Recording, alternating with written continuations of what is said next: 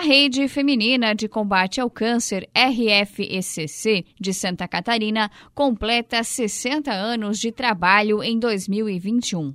Sem fins lucrativos, a entidade, com 74 unidades no estado, é uma referência no atendimento a mulheres com câncer e também no trabalho preventivo à doença.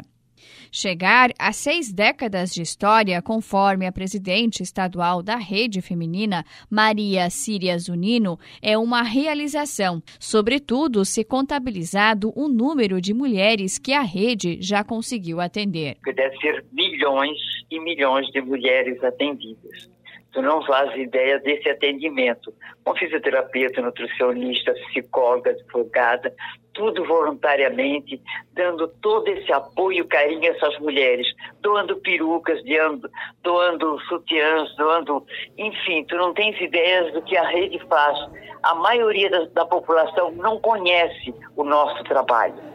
Para coroar a data, nesta semana, a instituição recebeu a notícia que, dentro em breve, poderá passar a receber um recurso anual de 2 milhões de reais para serem aplicados em melhorias e ampliação de serviços prestados. Uma notícia que, de acordo com Síria, motiva ainda mais as equipes. Em 60 anos, a primeira vez que acontece um, um, uma notícia dessa, uma parceria que não tem, a gente não tem explicação da nossa gratidão para com o governo. Mas, claro, isso ainda vai para a Assembleia, né?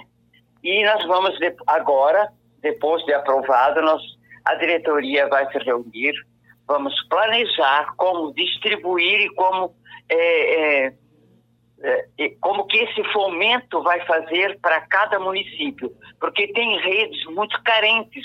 Então, essas a gente vai ver a necessidade delas.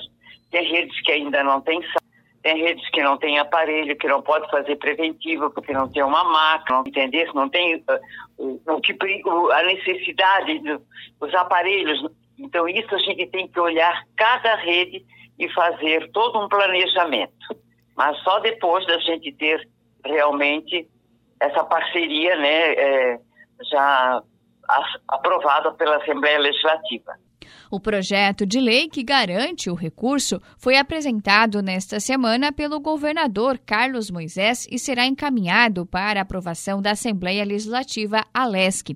Síria acredita que o PL deve ser aprovado em breve, tendo em vista a demonstração de apoio recebida de alguns parlamentares. Em Cunhaporã, quando o presidente da Assembleia, Mauro de Natal, ele foi lá fazer uma homenagem às redes pelos 60 anos que não pôde fazer na Assembleia no dia 6 de maio devido ao Covid, né? E lá no meu discurso eu aproveitei e solicitei que isso fosse criada uma lei para com emendas, né, com verbas para ajudar todas as redes do Estado.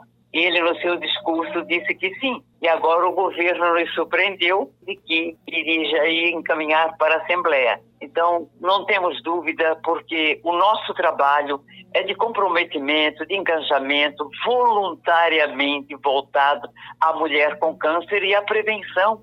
O anúncio do PL ocorreu durante o encontro estadual de 2021 da rede, que aconteceu na última terça-feira no município de São José e contou com a participação do governador, da primeira-dama do estado, Késia Martins da Silva, e secretários. Repórter Dayana Carvalho.